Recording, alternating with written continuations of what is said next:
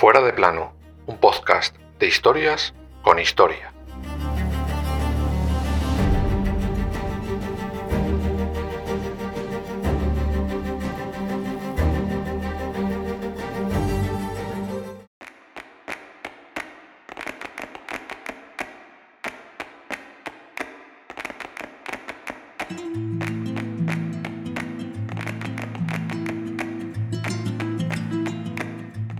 Era la nueva reina gordita, mofletuda, cara de pálido color, ojos saltones, gran nariz y pequeña y torcida boca. Aquel 29 de septiembre de 1816 entraba en Madrid como reina María Isabel de Braganza y Borbón. Se había convertido muy a su pesar en la segunda esposa del infame, inepto y corrupto Fernando VII. Lo que no todos saben es que gracias a esa reina gordita, mofletuda, de ojos saltones y boca torcida, tenemos en España uno de los mejores museos del mundo, el Museo del Prado. Hoy os contamos su vida, su matrimonio y sus andanzas para crear este importantísimo lugar, aunque el mérito se lo acabara llevando el inútil de su marido.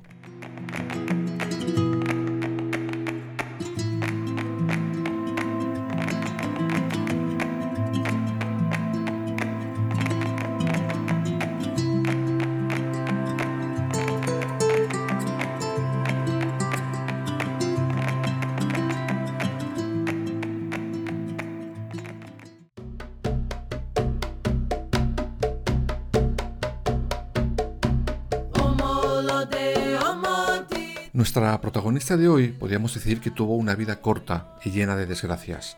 Nació el 19 de mayo de 1797 en un matrimonio ya roto, primera desgracia al canto, en el Palacio Real Portugués de Queral.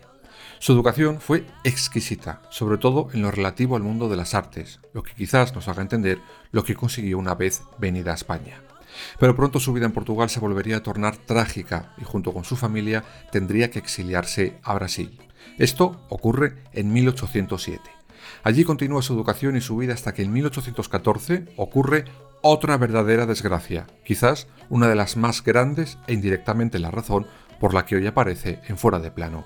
Aquel año, a Brasil, llegan unas cartas que por desgracia cambiarían su vida para siempre.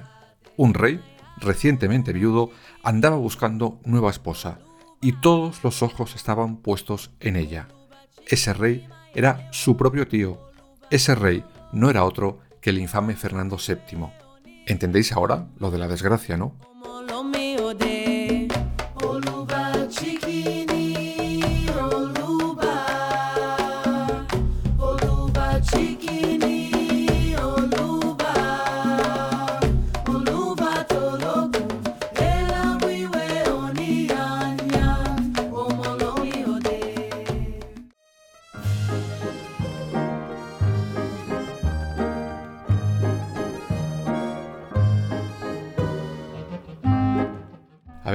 Que entender que para cualquier persona hacer frente a ese matrimonio debía ser un trago bastante amargo. En su momento ya describimos brevemente a este ser, pero es que esto lo decía su primera esposa, esa de la que enviuda meses antes de poner sus saltones ojos en nuestra protagonista de hoy. Abro comillas.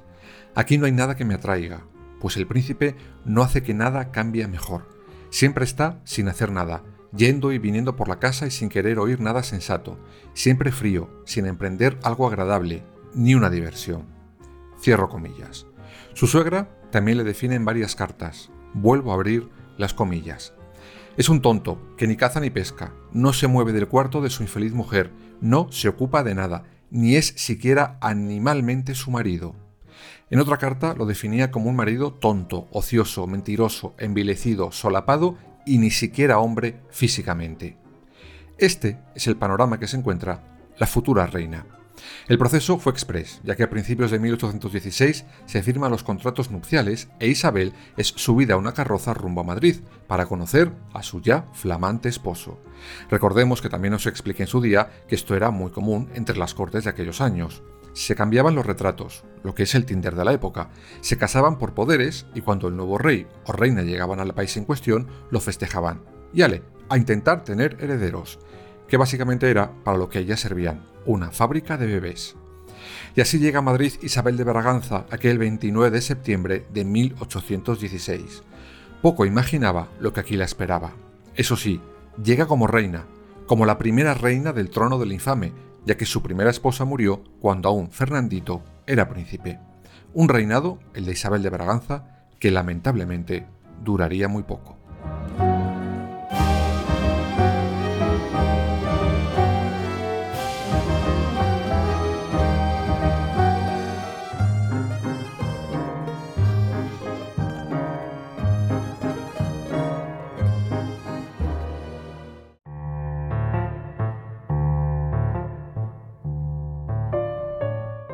Ya hemos oído al principio del capítulo cómo la calificaban los cortesanos a la nueva reina, como si el que la esperaba aquí fuera descendiente de Thor o algo parecido. El problema vino sobre todo por dos razones. La primera por ser extranjera. Es que aquí en este país en aquella época lo que sonara afuera de nuestra piel de toro, aunque fuera mejor que lo que teníamos aquí, nos tiraba mucho para atrás. Recordad que os conté a grandes rasgos que eso le pasó a José Bonaparte cuando el infame Fernando VII estuvo de vacaciones en Francia con su amigo Napoleón. Pues a Isabel de Braganza le pasó exactamente lo mismo, aunque a ella, peor, porque además de ser extranjera, acudía a ese matrimonio sin la dote habitual en este tipo de transacciones monárquicas. Para que veáis cómo se la recibió, un simple ejemplo de una coplilla que la sacaron en aquella época. Fea, pobre y portuguesa. Chúpate esa. Las coplillas eran como los memes de ahora, pero vamos, para carne de meme, el rey corrupto que vendió a España por tener sus reales posaderas bien llenas de dinero y posesiones. Pero no, a él le veneraban. En el fondo, tenemos lo que nos merecemos. Ahora, antes y visto lo visto, mañana también.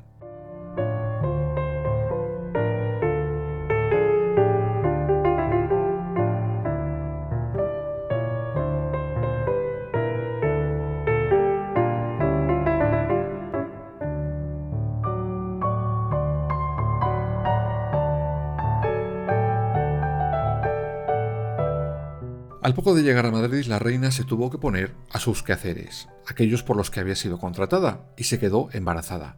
De ese primer intento nació una infanta en agosto de 1817. Se llamaba María Isabel Luisa. A los cinco meses, la niña fallecería. Entre embarazo y embarazo, nuestra protagonista visitó el monasterio del Escorial y allí descubrió con gran preocupación que había una cantidad enorme de obras de arte que estaban mal amontonadas y deteriorándose desde hacía muchísimos años. A ver, era lógico, el arte y Fernando VII tenían la misma relación que su tataranieto el emérito y la agencia tributaria.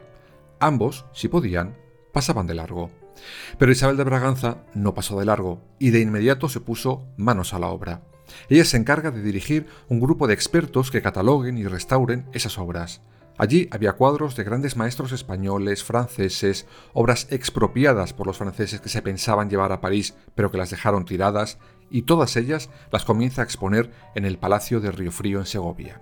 Y gracias a otro gran maestro pintor, Isabel de Braganza, decide trasladar esas obras y esa exposición a la capital del reino. Ese pintor era Goya, y ese destino iba a ser otro distinto al museo actual.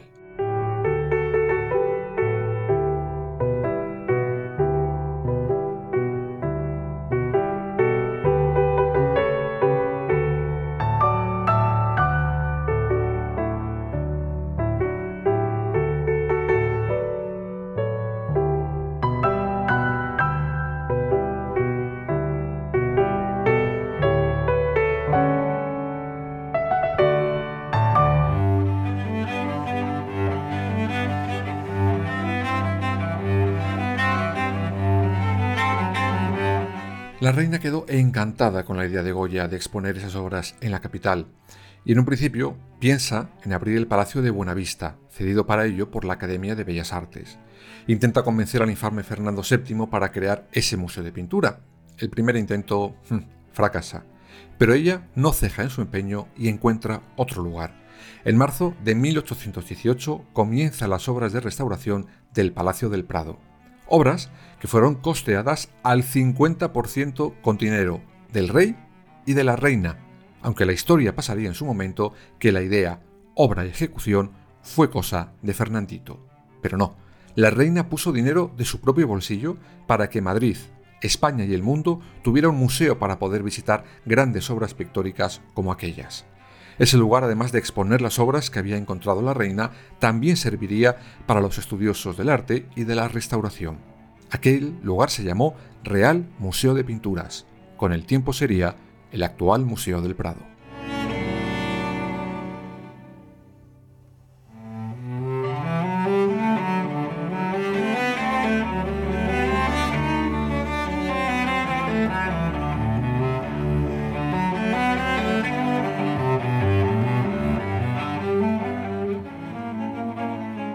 Por cierto, para aquellos que aún siguen diciendo que el Prado lo tenemos gracias a Fernando VII, una pregunta. ¿Cómo es posible que un amante del arte, como sugieren que era él, fuera capaz, pocos años antes, de regalar una cantidad ingente de obras de arte a los ingleses? Pues sí, eso fue lo que hizo Fernando VII en 1813, cuando los franceses tienen que salir por patas de aquí porque los ingleses les están dando por todos los lados en la guerra de la independencia ya contaremos todo esto en su momento con más detalle, se olvidan por el camino más de 200 obras de arte, de todo tipo. Cuando los ingleses, capitaneados por el duque de Wellington, se dan cuenta de lo que han recuperado, se lo comunican inmediatamente a Fernando VII con la intención de devolverlo a España. El rey, ni corto ni perezoso, declina el ofrecimiento. El duque de Wellington, que alucinó en colores, insiste al rey en su intención de devolver semejante tesoro artístico a su legítimo propietario, pero Fernandito, el deseado, vuelve a rechazar esa devolución. Les dice que se lo queden como recompensa por la ayuda prestada. Y los ingleses, pues claro, se lo quedan. Obras de Velázquez, Goya, Van Dyck, Murillo, Tiziano, todas estas están en Inglaterra gracias a la tontería del infame Fernando VII. Ahora que vengan a contarnos que este engendro es padre del Museo del Prado.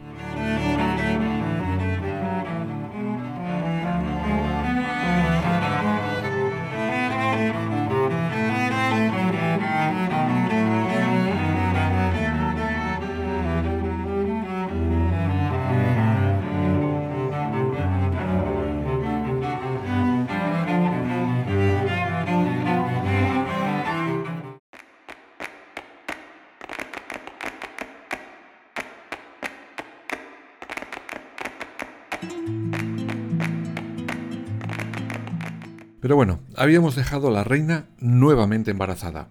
El 27 de diciembre de 1818 comienzan las contracciones. Se ve un parto difícil, muy difícil. La reina sufre preeclampsia o una alteración de la presión arterial. Horas antes de iniciarse el parto, Isabel de Braganza comienza a padecer fuertes dolores de cabeza, con lo que ya prevé ella misma un parto largo y difícil, pero no se podía imaginar el desenlace y la absurda razón del mismo.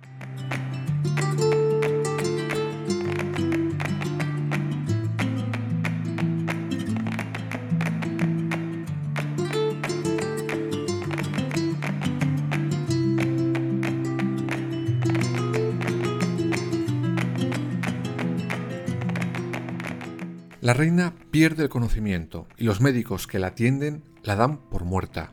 Sí, por muerta, como lo oís. Los médicos en aquel momento, pensando que la reina ha muerto y temiendo por la vida del bebé, piden autorización para realizar una cesárea de urgencia. ¿Sabes a quién se la piden?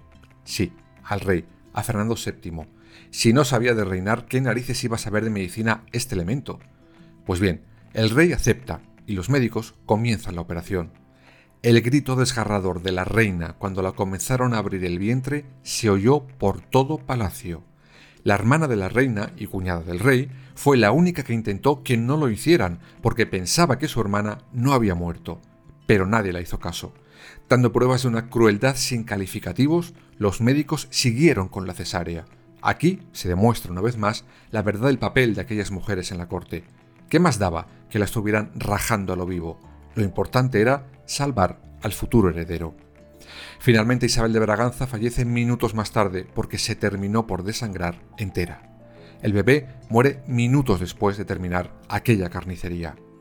La reina moría con 21 años. Hoy descansa en el Panteón de los Infantes del Escorial, de aquel Escorial de donde salvó de morir a cientos de obras fantásticas. Y sí, no en el de los reyes, porque a pesar de ser reina, no dio heredero y por tanto no fue madre de rey, y si no has sido madre de rey, te quedas de segundona.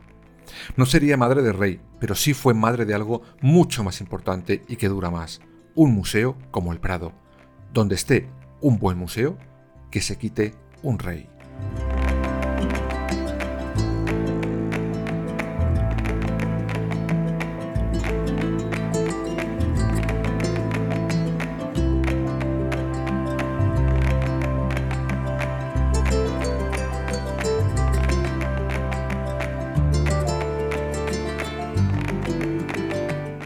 Así que a partir de hoy, cuando vayas al Museo del Prado, te invito a que pases por la sala 39.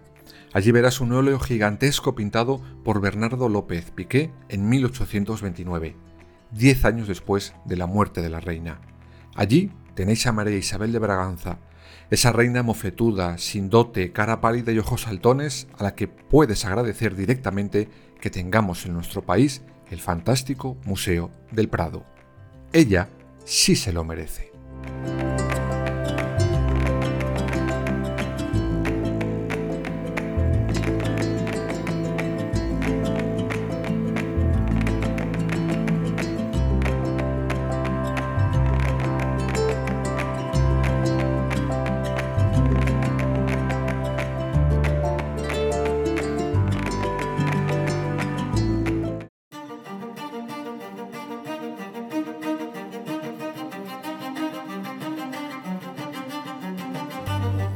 Fuera de plano, suscríbete en las principales plataformas y síguenos en nuestras redes sociales, Instagram, Twitter y Facebook. Fuera barra baja de plano.